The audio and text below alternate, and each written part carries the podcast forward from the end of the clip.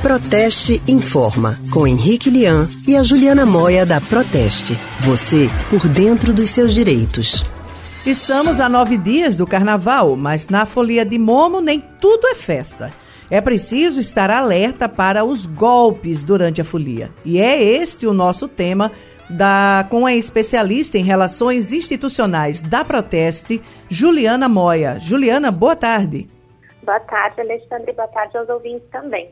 Juliana, em muitas cidades aqui de Pernambuco já é pleno carnaval. Não tem nem o que a gente discutir.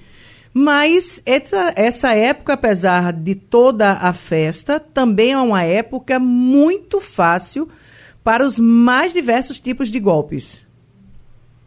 É verdade, né? Todo mundo está preocupado com a festa, as pessoas ficam mais descuidadas, prestam menos atenção no momento das compras, no momento que vão consumir bebida alcoólica.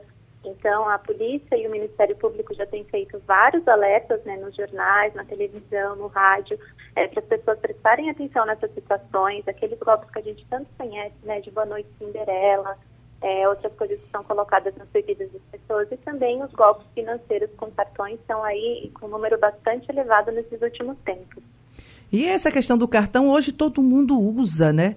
Todo mundo está usando ou o cartão de crédito ou de débito e até prefere do que levar dinheiro para a folia. E aí eu te pergunto, uh, qual é a melhor dica que a gente pode dar? É prestar atenção no momento do pagamento?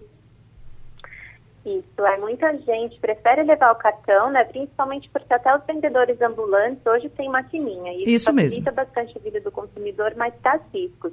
E um golpe que está sendo muito noticiado no carnaval desse ano é o golpe da troca do cartão. Então, quando a pessoa vai efetuar um pagamento com cartão de débito na maquininha, é, o vendedor depois troca o cartão da pessoa sem ela perceber, fica com o cartão original dela e também já gravou a senha que ela digitou no teclado. E com isso ele consegue fazer compras, consegue fazer saques e o prejuízo é bem alto. O consumidor tem que prestar atenção no momento do pagamento.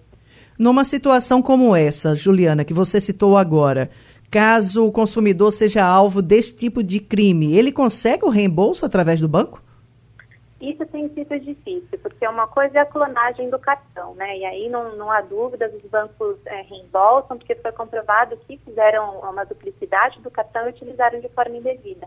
Mas quando alguém tem o cartão original da pessoa com a senha correta e faz compras e saques com isso, fica muito difícil comprovar que foi um golpe. Então, vários consumidores já fizeram seus relatos dizendo que não estão conseguindo reembolso por parte dos bancos, precisam ingressar com ação judicial, os prejuízos já superam os 10 mil reais em muitas situações.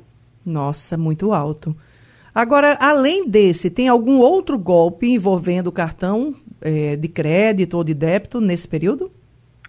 Os outros golpes que a gente vê ao longo do ano com cartões também aumentam nessa época de carnaval, né? Para além desse golpe novo da troca do cartão, a clonagem continua muito comum, então é importante o consumidor prestar atenção nas condições da maquininha, se alguém está copiando a senha dele, se realmente existe alguma forma de fazer uma, uma duplicação do cartão dele, né, na maquininha que ele coloca, e prestar atenção no valor que é cobrado, porque às vezes ele vai comprar uma coisa de 10 reais, mas o vendedor digita 100 ou 1000, o consumidor não percebe e acaba efetuando o pagamento. É verdade. Isso, inclusive, uma vez é, já presenciei uma situação como essa. Agora, a grande pergunta: quem já passou por algum tipo dessa de situação ou passe neste carnaval, o que é que ele deve fazer? Então, para além de prestar atenção no momento do pagamento, é sempre verificar a conta bancária, né, ativar as notificações no telefone, no e-mail e tudo que for possível para ficar bem informado sobre qualquer movimentação estranha. E se constatar esse tipo de golpe, saques indevidos, compras indevidas, comunicar imediatamente o banco, cancelar os cartões e também fazer um boletim de ocorrência, porque se trata de uma situação de crime.